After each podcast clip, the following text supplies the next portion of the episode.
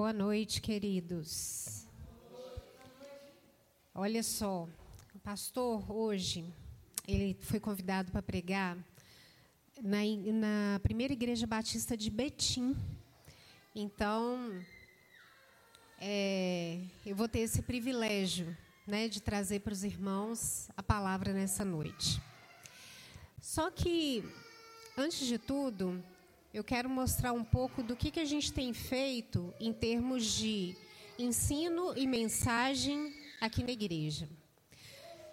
Tanto na escola bíblica dominical, quanto nas mensagens à noite, a gente procura reverberar o mesmo tema, o mesmo assunto e o mesmo ensinamento. Para quem está na escola bíblica, já viu que a gente está estudando esse livro, Poder para Mudar Sua Vida, do pastor Rick Warren. É um livro fino, é um livro denso e é um livro muito cheio de ensinamentos. Eu creio que alguns aqui na igreja até já têm ou adquiriram. E aí ele traz aqui 12 lições para a mudança da nossa vida, mas é claro, meus irmãos, uma mudança baseada na palavra. Uma mudança que tem uma fonte diferente de outras fontes que nós já testamos na nossa vida. Diferente até mesmo da nossa força de vontade, embora ela tenha o seu papel também, na mudança que Deus provoca na nossa vida. Diferente de muita coisa, mas poderosa, porque é baseada na palavra do Senhor. São coisas, são mensagens é, extremamente enraizadas e baseadas na palavra de Deus. E hoje, na escola bíblica, a gente viu aqui o capítulo 2 desse livro, né? Na verdade, o pastor ele deu o capítulo 2 na semana passada, continuou hoje e é, encerrou o capítulo hoje pela manhã. E agora eu reforço com os irmãos alguns ensinamentos preciosos que esse capítulo nos dá. E principalmente eu quero destacar três elementos, três fatores que Deus usa para me mudar três fatores que Deus usa para te mudar. O que, que Deus usa para poder mudar as nossas vidas, causar transformação, passar de um estado, um estado A para um estado B. Uma mudança concreta, efetiva, visível e que acontece na nossa vida e que eu não chamaria é, só de mudança. Eu gosto da palavra transformação. Porque é esse processo mesmo que Deus vai fazendo na nossa mente, na nossa vida, para que haja transformação. É, às vezes, a palavra mudança, ela pode ser mais fraca dentro, em, em comparação com a palavra transformação. Como se a transformação falasse de uma coisa mais duradoura. Né? Então, é disso que a gente vai falar hoje. E eu quero dizer para os irmãos que cada ponto desse aqui, ele tem um, uma, um embasamento bíblico que eu peço que os irmãos acompanhem nas suas Bíblias, ou na projeção, ou na Bíblia do seu smartphone, se você tiver, mas que acompanhe a leitura, tá? A primeira coisa que Deus usa para poder mudar a nossa vida, para poder transformar a nossa vida, é a dependência dele. Essa é a primeira, é uma delas, né? Na verdade, quem estudou o capítulo viu que ele falou de um processo de várias etapas, mas eu quero enfatizar esses três aqui. Porque, na verdade, quando a gente fala de mudança, a gente está falando também de uma parceria. Tem a parte de Deus e tem sua parte também. E Ele não vai fazer a sua. E Ele não vai fazer por você, quer dizer, no seu lugar, enquanto você fica passivo com relação a isso, e ninguém mais pode fazer por você. Ninguém. As pessoas podem te aconselhar, elas podem te dar direcionamentos, elas podem dar testemunhos de coisas que aconteceram com elas, mas fazer a coisa no seu lugar, por você, sem que você tenha uma participação ativa nesse processo, é impossível. Então é uma ilusão muito grande a gente achar que a gente pode falar de mudança e ser passivo nesse processo. Eu me lembro que uma vez a gente estava numa igreja no Vale do Aço. Eu já não me lembro mais qual igreja, mas eu me lembro que a líder do discipulado daquela igreja me procurou. E uma pessoa assim que amava a escola bíblica, ela amava dar aula e ela amava ver o crescimento das pessoas através da palavra de Deus. E ela me, procurou com uma preocupação, ela falou assim, Karina, sabe aqueles, aquelas propagandas gigantes? A gente, sabe quando eu estou falando de propaganda gigante? Sabe aquelas propagandas da Polishop? Que vai te conduzindo e contando uma história, uma narrativa, a ponto de você falar assim, gente, cadê o telefone? É, é, é, pega meu dinheiro aqui, cadê? Onde é que compra? Onde é que eu, eu, como é que eu vivi sem isso aqui? Mas tem umas coisas que chega a ser engraçado, né? Alguns métodos e algumas coisas que são curiosos, né? Porque tem uma bagagem de promessa, de resultado muito maior do que o esforço necessário para conquistar. Então, muitas vezes, meus irmãos, a facilidade é a própria dificuldade. A gente vê isso nas nossas vidas. Mas do que, que ela estava me falando? Eu vejo, às vezes, umas propagandas assim, por exemplo, de vida saudável, de transformação do corpo, de reduzir gordura, mas a propaganda é gigante, a narrativa é cativante e parece que a parte da gente é muito pouca. É muito pouca, é muito passivo. Aí, por exemplo, você vê umas propagandas referentes a exercício físico. Vou pegar aqui o ponto que me pega. Exercício físico. Então, tem uns aparelhos, né, Marco? Nem sei se essas coisas são recomendadas, que parece assim, que ele faz a coisa por você e você pode até exercitar enquanto você está dormindo. Sabe? Que a sua parte é muito, muito pouca para um resultado tão gigante. Sabe? E aquilo é anunciado como descobrimento da Poxa vida, aí uns métodos assim de aprender inglês enquanto você dorme, que você liga um negócio, que e tal. Mas enfim, acho que os irmãos entenderam onde é que ela estava querendo chegar e onde eu estou querendo chegar. Então ela falava assim, depois que ela contou toda essa história, ela falou assim: eu percebo que na escola bíblica ou na vida cristã as pessoas querem o mesmo tipo de coisa elas não querem crescer, elas querem ser crescidas. Entende a diferença? Crescer tem uma, um, uma, uma ação, eu estou ativo nesse processo. Eu estou dando passos, eu estou pagando o preço, eu estou fazendo o esforço, eu estou renunciando a coisas em prol dessa meta do crescimento na minha vida cristã, do crescimento da minha vida com Deus. Mas quando eu quero ser crescido, eu quero que alguém fale três palavras-chave ou três passos fáceis que eu possa memorizar e, ao preço de passar 20 minutos ouvindo aquela pessoa, aquilo transforma em minha vida. Quando, na verdade, isso não vai acontecer. Não vai acontecer. O crescimento na sua vida espiritual, na sua vida cristã. E eu digo que quando a gente cresce nesse sentido, isso influencia tudo ao nosso redor e todos os outros aspectos da nossa vida. Ao contrário do crescimento biológico, do crescimento físico, ele não é automático. Ele não é. Por exemplo, o crescimento físico é guardado se a pessoa tiver alguma, algum uma restrição, ele acontece. Ele vai acontecendo. Eu fico vendo hoje, por exemplo, o tamanho dos meus filhos. Eu brinco com eles, e agora eu estou brincando com Moisés, e falo assim: Moisés, você está crescendo escondido. Porque eu olho para você, passo um tempinho sem te ver, e quando eu vejo de novo, eu já vejo diferenças.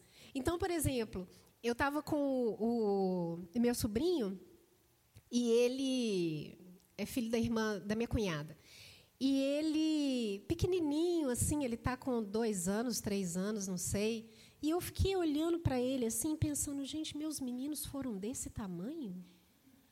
Que dia que eles foram desse tamanho? Eu fiquei pensando assim, eles tiveram esse pezinho, eles tiveram essa falazinha, esse que eu vejo hoje, falo, que dia que foi isso? Que dia que aconteceu? Então você não segura isso. Isso vai acontecer. Porém, o crescimento espiritual não é assim. Se você não se colocar ativo nesse processo, ele não vai acontecer.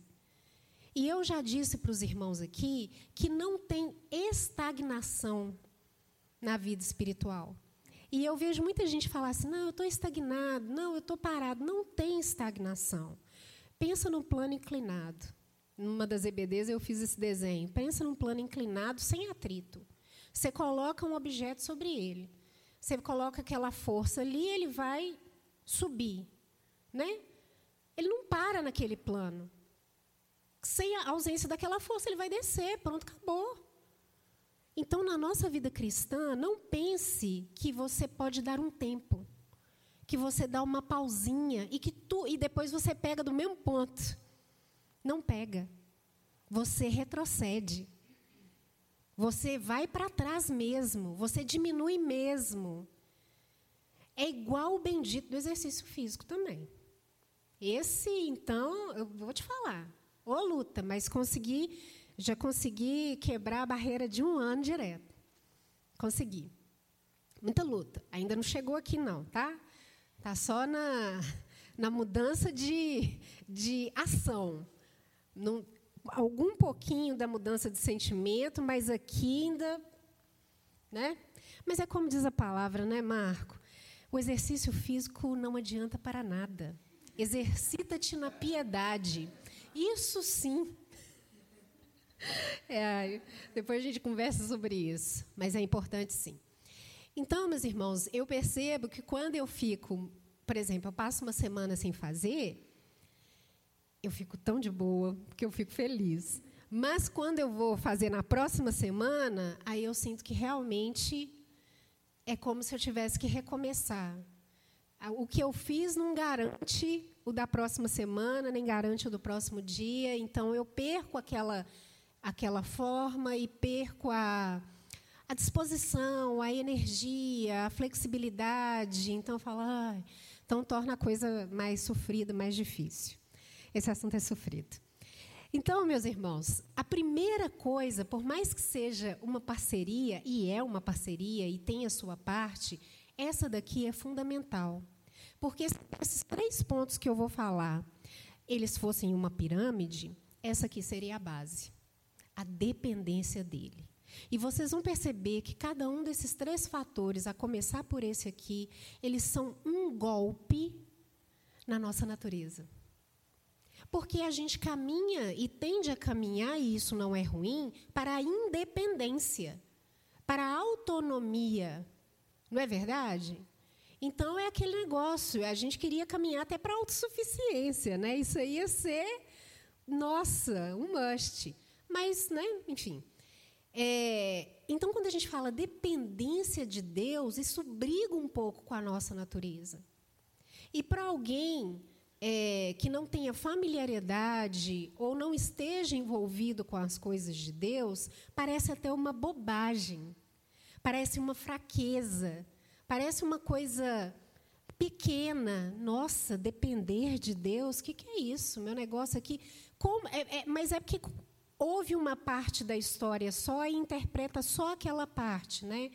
Porque tanto na semana passada quanto um pouco hoje a gente falou sobre a nossa parte na coisa, né? Mas enfim, a primeira delas é a dependência de Deus.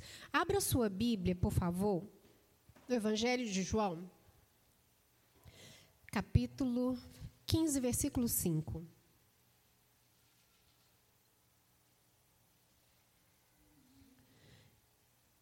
Evangelho de João, vai lá, Mateus, Marcos, Lucas, João, capítulo 15, versículo 5.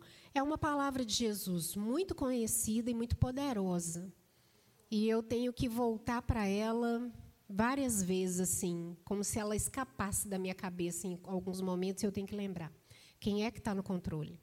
Ele diz assim: Eu sou a videira, vós as varas. Quem está em mim e eu nele, esse dá muito fruto, porque sem mim nada podeis fazer. Então, Jesus fala uma coisa aqui muito séria, né? Ele dá uma ilustração de que é, é, ela, ela, é óbvia, né? Você pode pensar assim, ok, o ramo, né, as varas, elas dependem da videira para dar fruto. Elas dependem. É, elas não são vivas em si mesmas, separadas disso, separadas da seiva que corre ali da, do caule, do tronco, aquela coisa toda. Então ela precisa, ela depende. Então quando Jesus fala isso, ele está assim, ou oh, não perde isso da sua mente. Você, se você é cristão, se você é seguidor de Jesus, você depende de Jesus para dar fruto. E frutos de mudança. Quando a gente está falando de mudança, a gente está tendo como base, como o pastor já explicou aqui, o fruto do Espírito. Então, paz, alegria, longanimidade e tal, todas aquelas nove gomos de fruto. É disso que nós estamos falando. Sem Jesus, nada feito. Não tem como você dar. Embora, se você ler alguns desses frutos, você vai reconhecê-lo como características e habilidades e potencialidades humanas. Que qualquer um pode demonstrar, mas não da forma e com os efeitos do reino. Isso que isso fique bem claro. Existe uma diferença. Da mesma forma, quando Jesus fala assim: Eu vos dou a minha paz, não vou lá dou como o mundo a dá, ele está fazendo uma diferença entre a paz, que é do reino, dele, e que ele produz e ele pode entregar, porque é dele, e a paz que o mundo pode produzir, que o reino terreno pode produzir. Entende? Então, por exemplo, quando a gente lê o apóstolo Paulo falar na primeira carta aos Coríntios, capítulo 13, sobre o amor, quando a gente lê essa descrição do amor em 1 Coríntios 13, você fala: esse não é o amor que eu estou acostumado a ouvir. Esse não é, esse é um amor diferente. E existe uma diferença básica nele, porque esse amor de Deus e esse amor ágape é um amor que não se baseia em sentimento. Porque sentimento vem e vai. E sentimento, hora está, hora não está. Mas esse amor de Deus é escolha. Eu escolho amar. Se eu escolher só viver guiado pelo sentimento, eu vivo numa gangorra. E a mesma pessoa que eu amo hoje, amanhã eu não quero olhar na cara dela. Porque esse sentimento pode mudar. Mas quando ele é escolha, é diferente. Então, existe uma diferença quando a gente lê cada atributo, cada gomo do fruto do Espírito na palavra de Deus. E é disso que nós estamos falando. Você depende de Jesus para dá-lo. Você depende de Jesus para mostrá-lo.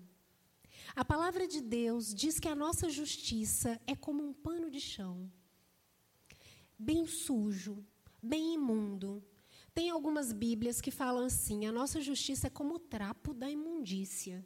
Ou seja, por mais que nós tenhamos ações justas, nobres, altruístas, isso não se compara ao que vem de Deus. Aquela mesma ação com o direcionamento correto, a motivação correta e potencializada pelo Espírito Santo. Entende?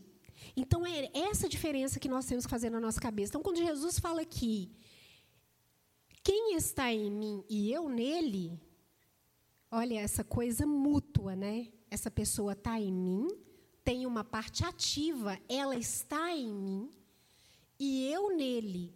Esse dá muito fruto. E depois ele vem com uma frase que é, é, é para mim, ela é, ela é o mais importante ali. Porque sem mim nada podeis fazer. Então, essa é a primeira coisa que a gente tem que pensar. Nós temos essa dependência do Senhor.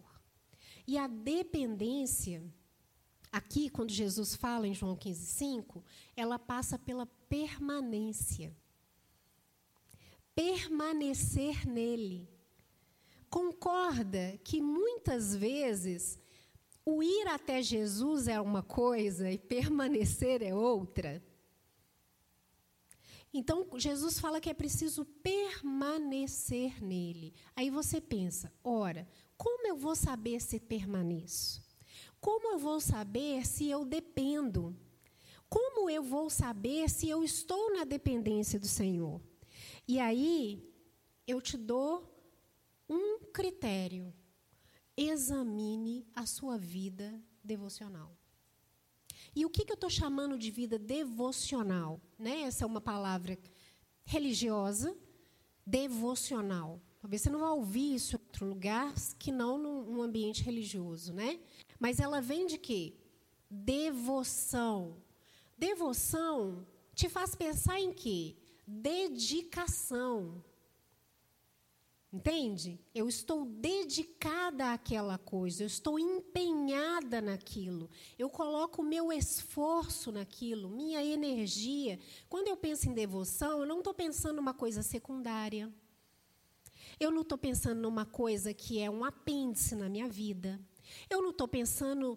É, nem vou falar a palavra hobby, não, porque tem muitas pessoas que são devotadas a seus hobbies. Né? É, mas eu não estou pensando numa coisa que ocupa um segundo plano. Eu estou pensando numa coisa que é essencial, que é fundamental. Então, quando eu falo da sua vida devocional, eu estou falando de duas coisas básicas que a gente aprende assim que a gente começa a conhecer um pouco mais sobre Jesus, ou quando a gente se entrega a Jesus. Oração e palavra leitura da palavra. São essas duas coisas que a gente até canta, né? Quem, quem tem mais tempo e depois de, de vida cristã e depois tem seus filhos, canta a musiquinha. Leia a Bíblia e faça a oração. Faça a oração. Faça a oração. Olha que fácil. Leia a Bíblia e faça a oração se quiser crescer. Gente, é isso. Essa música tem até o, o, o, o, outro lado, né? Quem não ora a Bíblia. Não, quem não ora a Bíblia não lê, Bíblia não lê, diminuirá. Então era pequeno, é, é, são duas coisinhas a gente ensina para as crianças. Leia a Bíblia e faça oração. Essa é a vida devocional. Então, se você quer saber se você está na dependência, se você quer saber, o critério é esse. Analise sua vida devocional. Analise se você ora e como você ora. Porque se você não ora, isso já é um grande indicador de que sua vida com Deus, ela não é relevante. Isso é duro e tão brutal assim. Ponto final. Porque, primeiro, são palavras do próprio Jesus. Saiu da boca dele. A Bíblia nos reforça o tempo todo que nós devemos orar como um filho conversa com seu pai. Não existe desenvolvimento de relacionamento sem proximidade. A sua oração é a sua conversa com Deus. Se não há essa conversa, você precisa analisar então quem é Ele para você. O que você espera dessa relação? Qual o tipo de, de, de, de influência, de impacto que essa relação vai ter sobre você? Se você não para para ter esse relacionamento, porque Deus é um Deus vivo, espera-se que se converse com Ele. Mas quando a gente fala em oração, às vezes as pessoas têm ideias erradas. Primeiro, acha que oração, e às vezes, quando a gente ora na igreja, né? As pessoas falam assim: nossa, se orar é orar bonito igual fulano, eu não sei orar. Não é. Não é orar é bonito igual fulano. Tá? É você conversar com Deus. Então, esquece. Não precisa, não tem, não tem jeito. É, é, é conversa com Deus. Conversa. Deus, estou aqui diante do Senhor. Não precisa usar muita palavra rebuscada, nem nada. Conversa, é você e ele. Ele não vai estar tá avaliando e depois te dar uma nota. Opa, 10 na sua oração aí. Não, essa oração está meio assim. Não, por favor. Outra coisa, as pessoas falam assim: eu não tenho tempo. Tem gente que vai gastar uma hora em oração? Tem. Tem gente que vai gastar duas horas em oração? Tem. Mas tem pessoas que vão gastar 30 minutos, vão gastar 15 minutos, mas ela vai fazer com constância, intenção, com frequência e com a motivação correta. Pronto. Cadê a complicação daí? O John Piper ele fala uma coisa muito engraçada. Quando as redes sociais começaram a ficar muito mais presentes na nossa vida, né? Porque elas começaram, mas muita gente ainda ficava meio assim, ah, entro, não entro, ou não, não se engajava tanto, não interagia tanto, igual é hoje. Então ele falava assim: agora, no dia final, ninguém mais, todo mundo perdeu a sua desculpa de tempo. Todo mundo, se ainda havia algo que sustentava essa desculpa, ok, não há mais. Não tem. Nós sabemos, meus irmãos, olha, e eu não estou falando, não me incluindo nisso. Eu não estou me excluindo de todas essas tendências, de todas essas coisas. Se você fica passando de videozinho em videozinho, você consome uma hora do seu tempo sem sentir. Sem sentir. Você vai. nossa, oh, fulano, eu não sei o quê. Compartilhe. Com... Não, meus irmãos. Você vai passar uma hora sem sentir. Então, não tem mais. Então, a sua vida devocional passa pela oração. E a oração é conversa com Deus. Tá? Eu sei que a gente fica, eu vi uma vez uma pessoa falava assim, eu fico em oração, assim, eu fico o tempo todo, o meu raciocínio, eu estou conversando com Deus. Ótimo, beleza. Mas não é só isso. A oração, ela tem que ter um momento. Ela tem que ter uma intenção. Ela tem que ter um lugar. Quando eu falo intenção, é um propósito no sentido, não é no que, que você vai pedir, não. Não é intenção no sentido do que, que eu vou pedir, não. É intenção de querer fazer. Sabe? Porque senão vira aquela coisa robótica, automática e sem conexão. Então, ela tem essa intenção. Então, a oração faz parte da sua vida devocional. E ela vai mostrar a sua dependência. É, é, é só você observar assim. Sobre o que você ora? Quando você ora, você ora sobre o quê? Essa coisa pela qual você ora mostra a sua dependência de Deus naquele assunto. Às vezes tem um assunto que você coloca de maneira recorrente diante de Deus. Coloca, coloca diante de Deus. Mostra a sua dependência. Você está se importando em colocar aquilo diante de Deus ali. Seja por você mesmo, seja por outras pessoas, seja confessando uma coisa com a qual você está lutando, seja é, agradecendo por algo que você reconhece realmente que se não fosse a mão de Deus aquilo não teria acontecido, tá? Agora sobre o que você não ora, isso também te dá um indicador.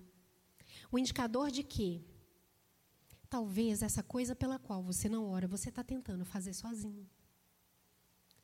Você está tentando buscar essa coisa sozinho e fazer ela só na sua força. Então, a sua vida devocional, primeiro, oração, ela é um indicativo da sua dependência. Agora, lembra das palavras de Jesus: sem mim nada podeis fazer. Então, se não existe nem a busca por Ele, né, em oração, em oração nós estamos buscando a face do Senhor, nós estamos buscando o Senhor. Não é um monólogo, não é um blá blá blá. Entende? Então, se não há busca por Ele, não há dependência, não há intenção, não há é, intencionalidade nisso aí. A outra coisa é a leitura da palavra. Meus irmãos, não tem outra saída. A palavra de Deus é a forma que Deus deixou para a gente entender certas coisas a palavra escrita. Então, se você só está satisfeito com meia dúzia de versículos que você conhece, passagens que você já sabe e tudo mais, eu te digo que isso não vai te levar a lugar nenhum. Não vai levar. Porque o tempo todo, no nosso processo de mudança, a gente tem que fazer uma gestão dos nossos pensamentos, uma gestão dos nossos sentimentos. E se a gente não sabe o parâmetro da palavra, eles vão para qualquer lado. Eles aderem a qualquer coisa.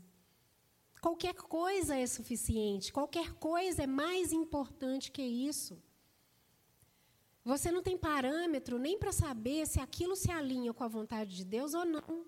Você não conhece a palavra. Você não conhece, você não sabe nem filtrar outras coisas que vêm sobre a sua vida.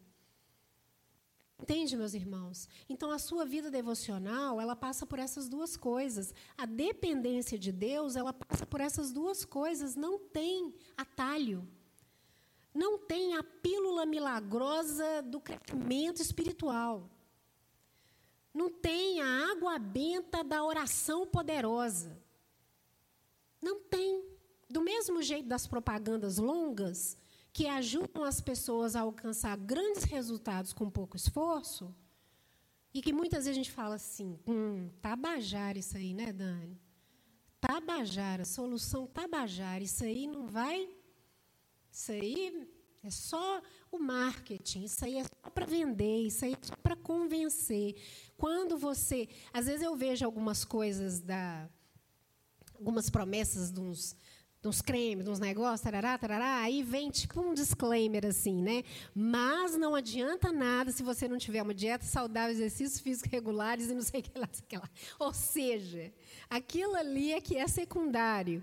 No fim das contas, o que dá certo é trabalho duro, é fazer, é suar mesmo e é fazer aquilo ali. Você está entendendo? Então, a mesma coisa a palavra, meus irmãos. Não adianta chorarmos e digo para mim, por coisa que eu não estou conseguindo alcançar ou mudar na minha vida e que me entristecem e que às vezes eu vejo que estão fora desalinhadas com a palavra de Deus e que se essas se esse essa dependência não está rolando, não adianta. É reclamar em vão, tá? Então, o primeiro fator, o primeiro elemento é esse. É dependência de Deus. E você só vai saber disso se você examinar a sua vida devocional. Repete comigo as palavras de Jesus. Sem mim nada podeis fazer. É isso aí. Sem mim nada podeis fazer. Vai acontecer coisas? Vai acontecer com sua força de vontade? Com certeza.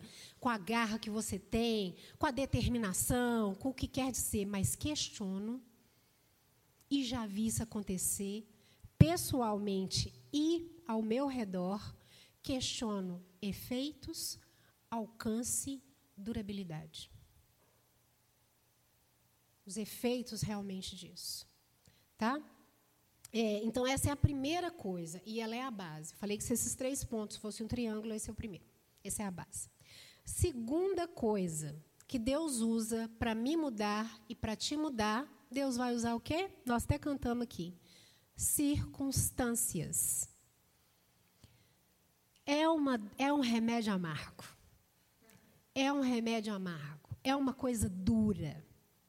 Porque a nossa experiência diz que quando se trata de circunstâncias, a proporção entre mudanças causadas por circunstâncias boas e circunstâncias ruins é brutalmente diferente. Quando se diz que mar calmo não faz bom marinheiro, isso não é só um ditado de marinheiro. Quando a gente para para ver mesmo, a gente vê que as coisas mais cabeludas, complicadas, difíceis, pesadas que aconteceram na nossa vida é que serviram para nos dar robustez. Porque, na verdade, e eu digo mais, desse lado do céu, eu acho que se a gente fizesse aqui, vou usar aqui minha estatística intuitiva, se a gente pegasse as coisas boas e as coisas difíceis. Eu acho que o lado de cá pesa tanto e os eventos se repetem com tão mais frequência, sabe? Que, como diz o poeta aí na música, né, a vida é tão rara. Então parece que na hora que, sabe, dá aquele respiro, e fala, oh, frescor, nossa, coisa boa, ah, notícia boa às vezes as coisas do lado de cá elas são mais volumosas, vamos dizer assim, os eventos difíceis. Mas o bom é que eles têm um propósito. É uma chatice ouvir isso quando a gente está passando por ele. Porque dá vontade de jogar a pessoa longe, e falar assim: para com isso, de falar que isso tem um propósito, que isso vai mudar, que isso vai me fortalecer, mas no fim das contas a gente tem que dar o braço a torcer porque isso acontece. Quer dizer, acontece assim. Aí a gente tem duas escolhas: deixar que aquilo te destrua, essa é uma sabedoria popular, é uma sabedoria da nossa experiência de vida. As coisas difíceis você pode deixar que elas te destruam, que elas te deixem amargo, irritado, com raiva, culpando todo mundo, lançando culpa em outras pessoas, desistindo. Ou você pode levantar, catar os caquinhos e vamos lá. Deus, vão comigo, que até nisso o Senhor estava comigo, então vamos seguir. É fácil, meus irmãos? Não. Falar sim, falar é fácil, mas não é fácil, não. Mas Deus usa isso para poder nos ajudar a mudar. Sabe? Porque a, a vida cristã que você está cultivando, lá no primeiro ponto de dependência, a vida cristã que você está cultivando em leitura da palavra, em oração, ela clama pela prática. Senão, vira só uma contemplação, né? Vira só aquela coisa meio assim, tal, tal, tal, tal. E se isso não serve para a prática, aí sim é um negócio secundário, né? Porque a gente na nossa vida é pragmático. Então a gente quer isso aqui funciona para quê? Né? Então ela clama pela prática. Então aquilo que você coloca diante de Deus em oração, você vai ver o movimento da sucessão de eventos e tudo mais, da resolução daquilo, é no dia a dia, é na prática. Aquilo que você lê na palavra e que às vezes assim de primeira você fala assim, hum, isso aí foi duro de engolir, isso... mas você vai ver isso aqui é na prática. Então uma coisa clama pela outra. Sabe, quando Jesus levou os discípulos, Pedro, Tiago, João, é, para o Monte da Transfiguração, é, dei esse nome depois, né? Mas Jesus estava naquele monte, Jesus teve aquela transfiguração e ficou resplandecente, aquela coisa. E apareceu Moisés, e apareceu Elias, e Pedro ficou tão empolgado com aquela cena que falou assim: opa, nossa Jesus, está tão bom aqui. Espera aí que eu vou até construir uma tenda, uma para a gente, para o Senhor, e para Moisés, e para Elias, e vamos ficar por aqui. Jesus só deve ter olhado e falou assim: tá, Pedro. Tipo, Pedro, a gente tem que descer. A gente tem um momento aqui junto, mas a nossa vida é lá, ó, descer nesse monte aqui, ó. Não dá para habitar aqui não. Entende? Então a sua dependência, ela clama pela prática. É na prática que ela se observa, é na prática que você cresce, é no mundo real ali que você vê essas coisas. E, como eu disse, infelizmente, circunstâncias difíceis nos cercam. Meus irmãos, e elas têm fontes diversas. Por exemplo, tem problemas difíceis que a gente causa para a gente mesmo.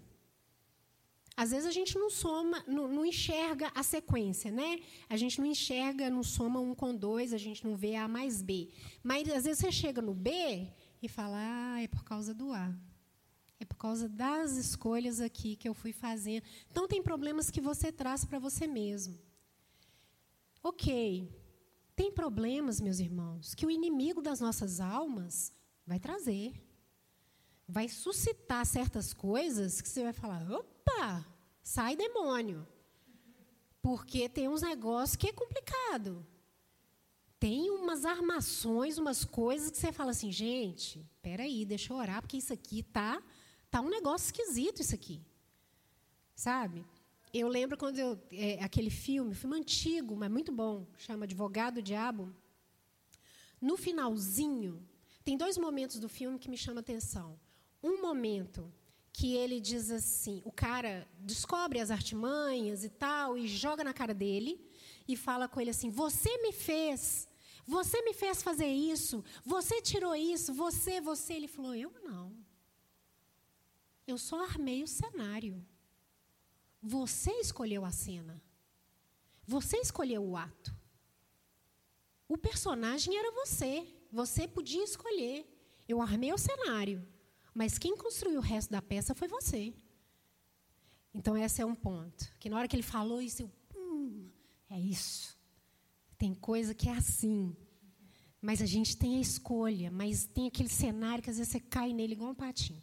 Segunda coisa que me chama atenção é no final, quando ele ainda sai vitorioso e fala assim: vaidade, meu pecado favorito.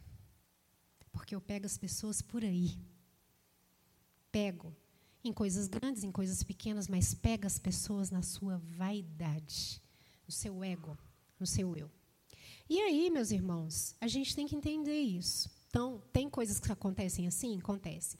Agora, tem uma terceira fonte de problemas que, infelizmente, são coisas que a gente não tem, que, não tem como evitar, não tem controle sobre elas, mas elas acontecem, que são outras pessoas. Você já sofreu coisas que outras pessoas causaram para você. Isso aí, com certeza. E isso aí, dentro de nós, grita, porque a gente fala assim: poxa vida, se eu mesmo me meti no buraco, é uma coisa. Mas se outra pessoa me jogou lá dentro, é outra. Então, aquilo no nosso coração, a veia chega a inchar. Mas acontece, meus irmãos. Acontece. Não tem outro jeito. Quando eu li isso aqui no livro, eu falei, poxa, essa é uma parte dolorosa, mas acontece. E o cara no livro, ele até fala assim, talvez, deixa eu ver se eu acho aqui rapidamente. Talvez outras pessoas estejam querendo te machucar. E isso vai acontecer. Mas você tem que manter na sua mente que até toda circunstância faz parte do plano. Não estou dizendo que Deus planejou que isso acontecesse com você. Mas eu estou te dizendo que se a gente aceita as circunstâncias, e presta atenção na palavra que eu disse, não estou dizendo aceitar no sentido de acomodar, e depois vou explicar essa parte. Se você aceita as circunstâncias como parte do plano de Deus, porque a palavra de Deus diz: todas as coisas cooperam para o bem daqueles que amam a Deus. É uma palavra dura. Ela é bonita e toda a gente gosta dessa palavra, mas ela é dura, porque ela fala todas. Então, as coisas boas cooperam, você não tem dúvida disso. Mas as coisas ruins cooperarem. Eu falo para Deus, eu falo, Deus, eu prefiro ir para o céu menos madura. Eu prefiro ir para o céu sem essa aprovação. Então, já estou já tô rateando isso aqui, porque isso aqui não, né, não precisa desse aprendizado, mas acontece. Quanto mais eu recuso, mais aquilo ali vai. Deus vai me dar oportunidades. Né? É, e é uma dureza tremenda. É uma, uma dureza tremenda. Então, e se você pensasse assim? Essa mudança toda que você quer ver na sua vida, em várias coisas, ela exige esforço, assim como exercício físico. Quando chega, engraçado que eu não gosto de exercício físico, mas eu adoro Olimpíada, eu adoro assistir Olimpíada, amo assistir Olimpíada desde pequena. É, e não sei fazer um esporte que seja. E aí eu fico vendo, eu fico assim, poxa, a diferença entre o primeiro lugar e o segundo lugar é irrisória. Sabe por quê? Porque quem já está ali foram os melhores, eles já passaram, alguém duvida disso, eles já passaram por uma bateria de provas e testes e esforço que qualificaram eles a estar ali. Então, o segundo lugar não é qualquer um também, não. O que tropeçou e caiu não é qualquer um, não.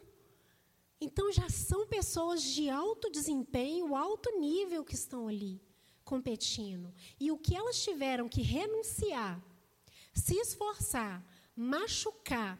Eu gostava muito da. Minha preferida é a ginástica. É, e eu fico vendo aquelas meninas, aquilo exige uma força. Porque pelo menos balé eu já fiz na vida, né, Dani? Dani foi minha companheira. Balé eu já fiz na vida. E dói. A bailarina está sorrindo.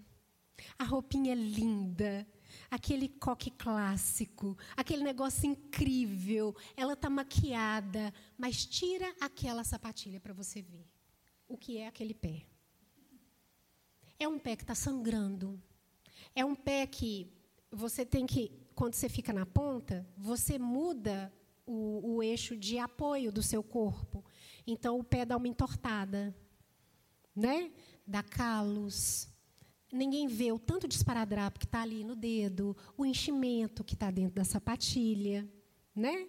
Então, porque ela tem aquela parte da ponta, aquilo é gesso. Então, meus irmãos, mas dói. Sustentar uma perna no alto, aquilo dói. Aquilo depois é analgésico. Depois. Então, eu fico pensando nas meninas da ginástica também. Quanto que aquilo dói? Aquilo dói. Aquilo estressa o corpo. Né? É a mesma coisa. Mudanças na nossa vida. Não existem soluções tabajara. Elas doem mesmo. Elas vão nos levar às lágrimas mesmo. Elas vão fazer o nosso coração acelerar mesmo. É terrível, mas não estamos sós. Então, meus irmãos, é isso. As circunstâncias, elas não são à toa e Deus não desperdiça nada. Então, vamos ler Romanos, capítulo 5, versículos 13 e 4.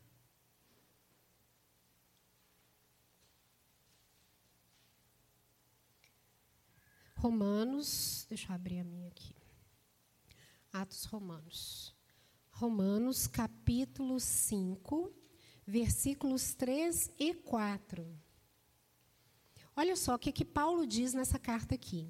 Ele diz assim: E não somente isso, mas também nos gloriamos nas tribulações, sabendo que a tribulação produz paciência, e a paciência, experiência. E a experiência, esperança. Eu sei que vai ter algumas versões, a, a NVI que está sendo projetada, ela já tem uma versão diferente. Então, volta nela lá no, no versículo anterior. Não somente isso, não só isso, mas também nos gloriamos nas tribulações, ok? Porque sabemos que a tribulação produz perseverança, aqui onde a minha está paciência, lá está perseverança, Perseverança, um caráter aprovado, que fala experiência, e o caráter aprovado, esperança. Meu também está esperança. Então, olha só essas coisas que interessantes. Vocês estão vendo aqui uma progressão? Uma progressão de coisas. Esse era um recurso muito usado pelos. Nas cartas, a gente vai ver, que nós vamos ver uma outra trecho na frente, que não é de Paulo, é de Tiago, mas também tem essa progressão. Então ele fala assim: primeira coisa que ele fala, e que é totalmente na contramão da nossa natureza, por isso que eu falei que cada um dos três pontos é um golpe na nossa natureza. Dependência é o primeiro golpe, o segundo golpe são as circunstâncias. E principalmente, igual Paulo fala aqui, nos gloriar nas circunstâncias, nas provações, nas tribulações. Quem é que está se gloriando? Se gloriando, vamos traduzir isso aqui, se alegrar. Se alegre na tribulação. Ah, vale, ah, faça meu favor. Me alegrar na tribulação. Fala isso para uma pessoa que está passando pela tribulação. É, gente, isso chega a ser um insulto. Como assim? Mas só que Paulo vai explicar. Tem um porquê. Por que, que é, é, essa tribulação pode ser motivo de glória e alegria? A tribulação em si, ela é um fato inegável e que está acontecendo diante dos seus olhos. Mas o que ela produz, que Paulo fala aqui, é um caminho de fé.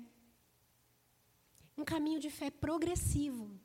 Se você olhar só para a tribula tribulação em si, fato, não tem por que se alegrar. Isso é uma bobagem. Alegrar ni quê?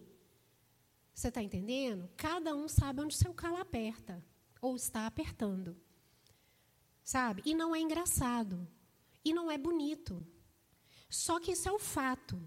Mas, como Paulo fala, né, a gente tem que andar por fé e não por vista.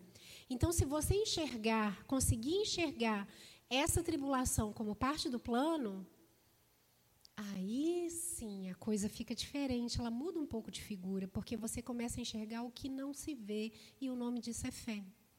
O que, que, que, que ela gera, a tribulação? Ele fala que aqui, que a tribulação produz paciência. Ora, aqui na minha está escrito paciência, lá estava escrito perseverança. Gente, esse fruto, esse resultado da tribulação, ele é incrível. E ele nos mantém, gente, isso faz a gente forte. Isso faz a gente forte. Porque se a tribulação não te mata, você continua a andar. E você tem alguma dúvida de que na hora que, o, que a outra vier, você vai estar um, com um pouquinho mais de casca? Para poder aguentar o tranco? Não é diferente? Você pega, por exemplo, uma pessoa. É, é, vive na cidade, trabalho, sei lá, intelectual e aquela coisa toda, põe ela num canavial. Até ela se acostumar com aquele trabalho, vai ser osso para ela. Por quê? Porque ela não tem. O calejado é experiência. O calejado também é força. Né? Os calos que aparecem são forças. Então, quando uma situação é recorrente na sua vida e você continua passando por ela, mas você sai do outro lado, aquilo te dá força. Então, é isso que a palavra está dizendo aqui. A, a tribulação produz perseverança. Vamos continuando, vamos continuando, vamos continuando. Tinha uma música antiga que era muito curiosa. Eu e uma amiga, a gente ficava rindo dela, que ela falava assim: Corro, tropeço, caio, corro, tropeço, caio, mas tu me levanta, Senhor. E a gente ficava pensando nessa pessoa. Corro, tropeço, caio, corro, tropeço, caio, corro, tropeço, caio. Então ele repetia muito isso antes de falar, mas tu me levanta, Senhor. Mas essa pessoa correndo, tropeçando e levantando, poxa, aquilo está trazendo para ela perseverança perseverança. Aí vem naquela questão das duas escolhas: ou você desiste, ou você deixa aquilo te matar, ou você persevera. Então, aqui no meu está escrito paciência, né? Porque paciência se adquire não tendo paciência. Se a paciência se adquire em momentos que te exigem paciência e você às vezes falha em ter a paciência naquele momento que exigiu, vai aparecer outra oportunidade, porque não tem uma só. Aí a gente vai e tem uma nova oportunidade de exercitar, que às vezes você cai nela também, mas vai chegar outra e às vezes em outros níveis, né? Igual o videogame que passa de níveis, passa de fase, às vezes elas também vão passando de fase e você vai entendendo, oh, oh peraí, não, agora, ah, eu já vi esse filme, eu já vi essa cena, eu posso contornar isso aqui, ou eu posso dar outra resposta. Fala se isso não acontece na nossa vida. Então, ele fala isso. Então, ela produz a, a perseverança, e a perseverança produz experiência. Experiência, ali na NVI, fala caráter aprovado, que eu gosto mais, né? mas experiência também vale. Sabe aquelas propagandas de, de teste de qualidade? A gente via muito com relação a é, carro. Então, punha o carro para bater, para poder mostrar que o cinto aguentava, que o negócio abria, que ele era resistente. Geralmente, quando se fala que uma coisa é resistente a tal coisa, ela tem que passar por testes. E o teste é realmente amassar, comprimir, é, submeter ao calor. Sabe a propaganda do Rexona, não te abandona? Então, fica assim, máxima de proteção, é, mesmo em situações de muito, muito suor, como é que é? É, muito esforço, isso, Moisés? Muito esforço e situação de calor, é, mínimo de mau odor e não sei o quê, depois de muito esforço. Quer dizer, a propaganda te mostrando que o negócio passa pelo teste da tribulação, né? Que, que, que garante o efeito prometido. Né? Então a coisa tem que. Por isso que o pessoal, às vezes, quando critica, os falsificados e tudo mais, é porque às vezes as coisas têm lá suas qualidades que o falsificado vai copiar a aparência e não a qualidade, a resistência, a durabilidade daquela coisa original. Enfim. Então, aquela coisa que passou pelo teste, ela está aprovada. Porque ela passou pelo teste, ela passou pela prova. E a prova não foi fácil. Ela foi exprimida, ela foi chacoalhada, ela foi amassagada, mas ela passou, ela saiu do outro lado. Então é isso. Eu passo pela tribulação, isso produz perseverança, eu continuo no caminho, e isso produz um caráter. Com o tempo, isso produz um caráter aprovado. Produz experiência. Né?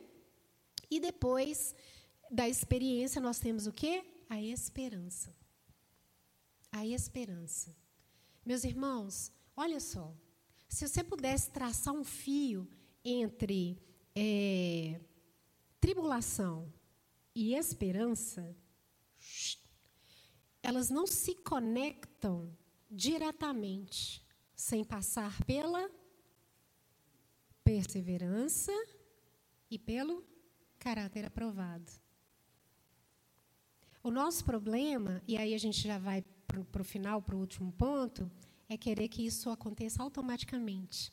Passar da tribulação para a esperança, assim. Mas só que não é assim, meus irmãos. Mas isso aqui, a gente só vai aceitar as circunstâncias como parte do plano, a gente só vai entender esse caminho que percorre da tribulação à esperança, da mudança efetiva na nossa vida, se a gente estiver cultivando o primeiro ponto, que é a base, sua vida devocional.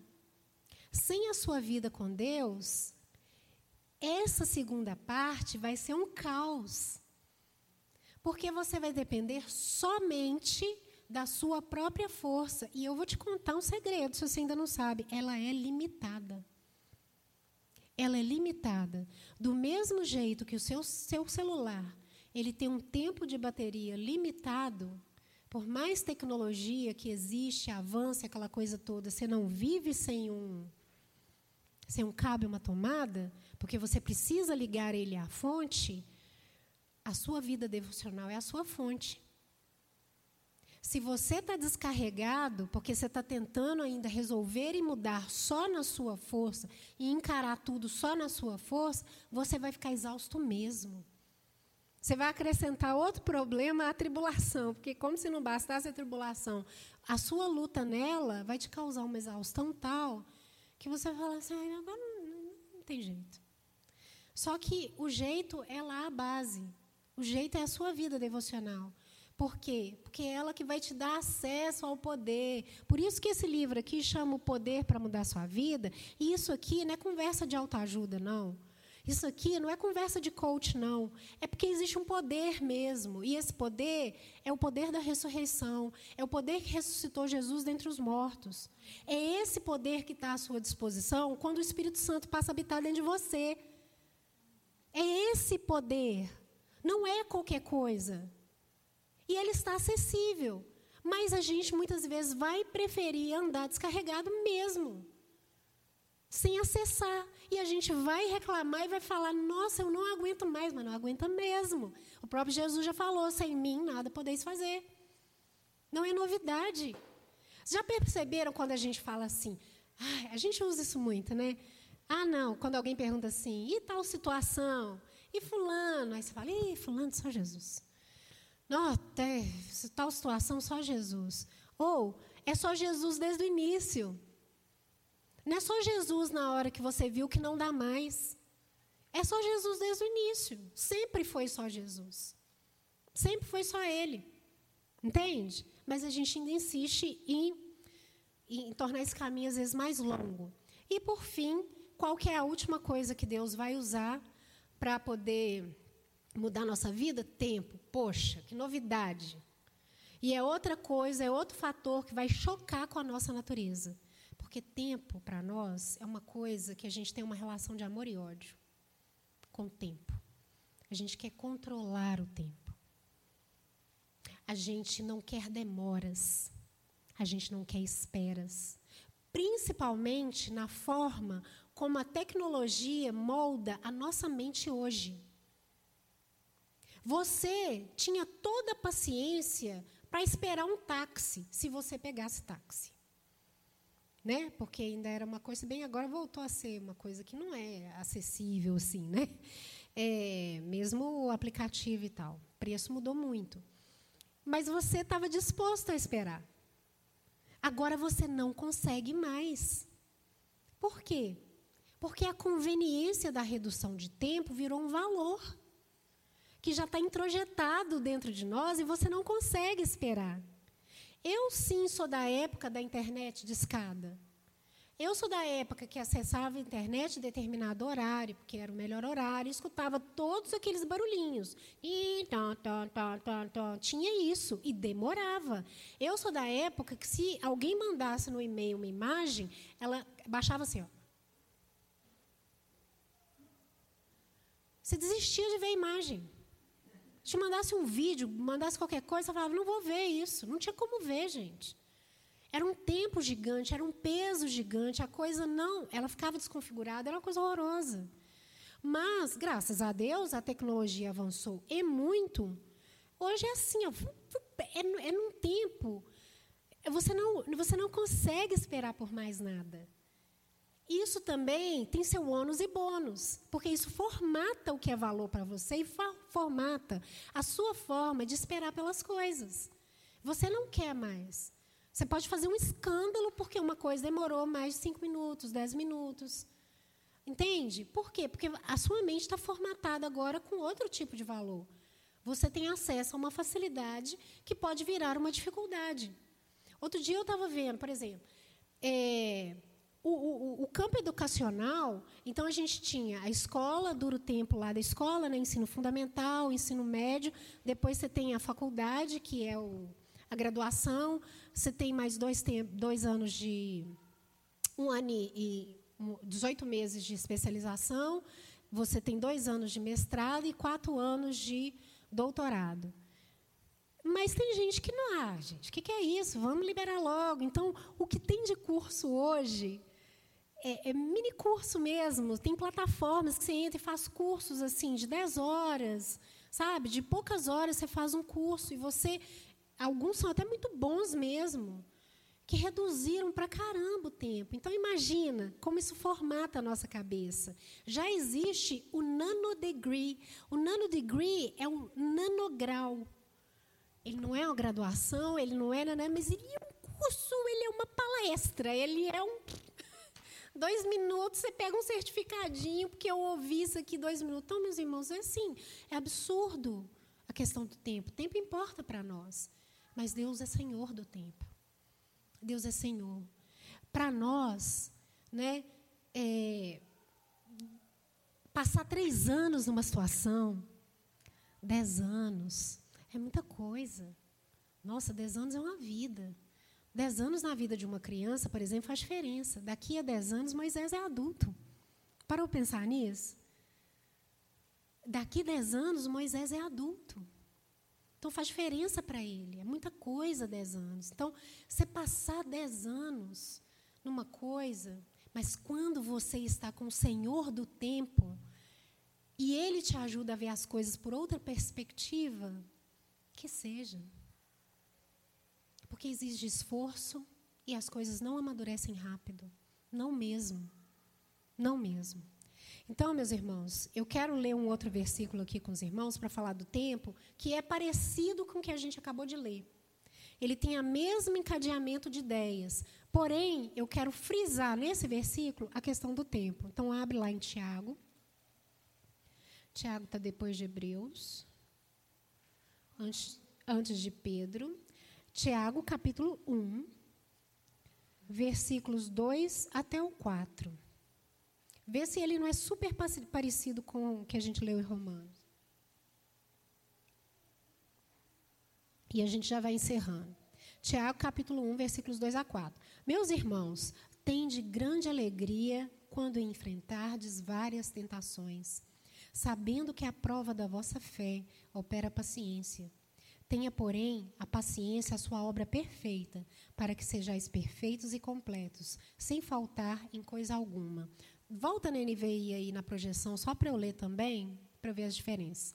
Meus irmãos, considerem motivo de grande alegria o fato de passarem por diversas provações. Meu outra tentação. Pois vocês sabem que a prova da sua fé produz perseverança. E a perseverança deve ter ação completa a fim de que vocês sejam maduros e íntegros, sem que lhes falte coisa alguma. Então, olha só, tem que ter ação completa. Não tem ação completa sem tempo. Não tem.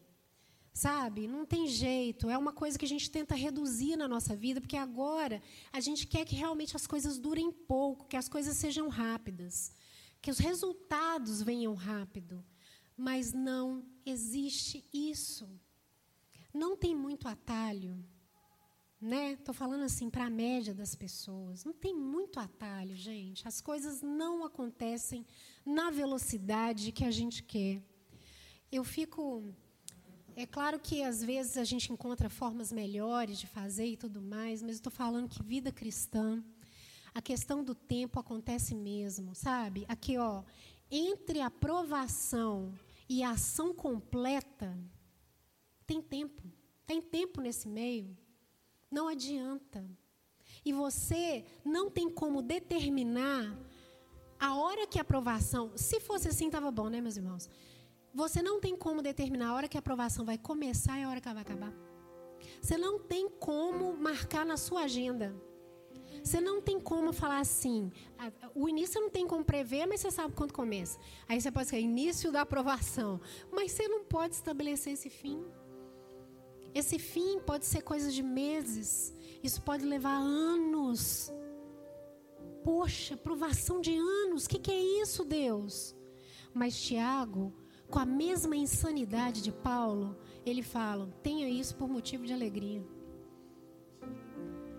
Mas ele fala, realmente, as coisas de Deus são loucura. Eu falo insanidade por isso, pela loucura da palavra. Porque é esse tipo de loucura que eu prefiro ter. Porque eu sei onde termina. Por mais que eu não sei o dia que a tribulação acaba, eu sei como termina.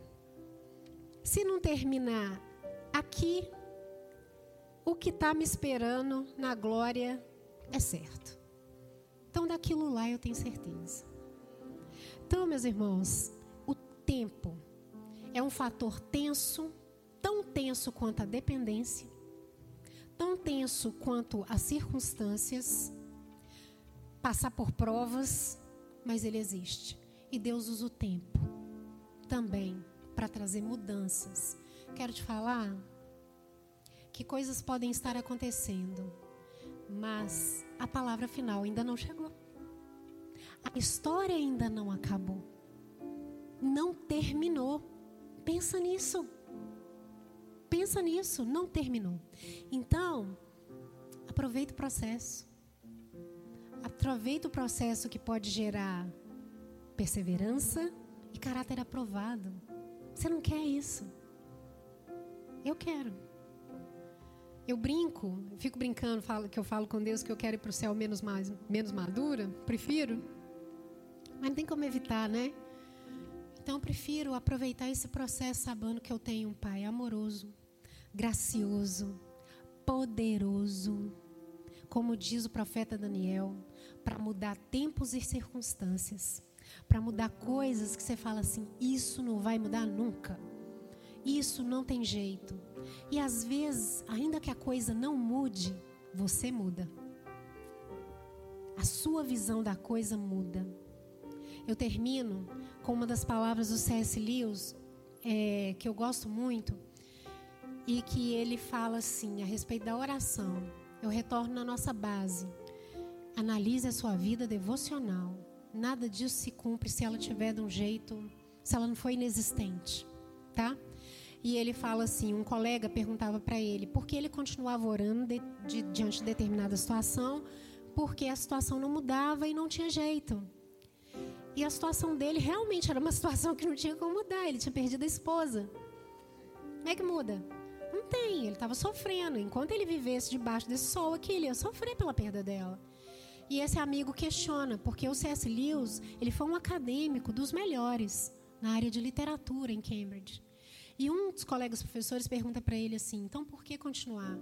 E ele fala assim: porque a oração não muda Deus, muda a mim. Ela muda a mim. Eu não estou continuando a orar para mudar, para jogar um migué em Deus, para ele dar uma melhorada na situação, para convencer Deus de que eu preciso que aquilo mude. Ela não muda Deus, ela muda a mim. Então persevere, persevere. Guarde bem essas três coisas, tá? Dependa do Senhor. Sem mim nada podeis fazer, não adianta. É ilusão, é besteira, é bobeira, é dar com burros na água, é pagar para vir e pagar caro. É, as circunstâncias são usadas por Deus, mesmo as difíceis, elas fazem parte do plano. Elas fazem parte do plano. E a terceira coisa, isso tudo se mostra no tempo. Isso se vê no tempo. Não é instantâneo, não é automático, mas acontece. Tá bom? Vamos orar? Senhor Deus, nós nos colocamos diante do Senhor, te agradecendo pela tua palavra, Pai, que é certa, certa, viva, eficaz, é tudo o que ela diz ser. Deus, em nome de Jesus, que o Senhor possa nos abençoar nesse momento, Pai, sondar os nossos corações, sonda os nossos pensamentos, o Senhor nos conhece, Pai. Tudo que surgiu na nossa mente enquanto ouvíamos essa palavra, enquanto líamos a tua palavra aqui agora, Senhor. Pai, que essas coisas se transformem em decisões firmes, que se transformem em rendição ao Senhor, em compromisso firme com o Senhor e com a tua palavra em compromisso com a mudança, em decisão de enxergar a vida do, do teu, da tua perspectiva, da forma como o Senhor vê, em encarar as circunstâncias difíceis que nos cercam de outra forma, com outros olhos, não olhando o problema em si, mas para que esse problema agora? Por que esse problema agora? O que eu tiro desse problema aqui? Que músculo ele está exercitando em mim. Em nome de Jesus, Pai, faz-nos mais fortes, mais comprometidos, mais frutíferos, mais produtivos, mais conectados ao Senhor, Pai. E que isso seja para nós inegociável. Em nome de Jesus nós oramos. Amém.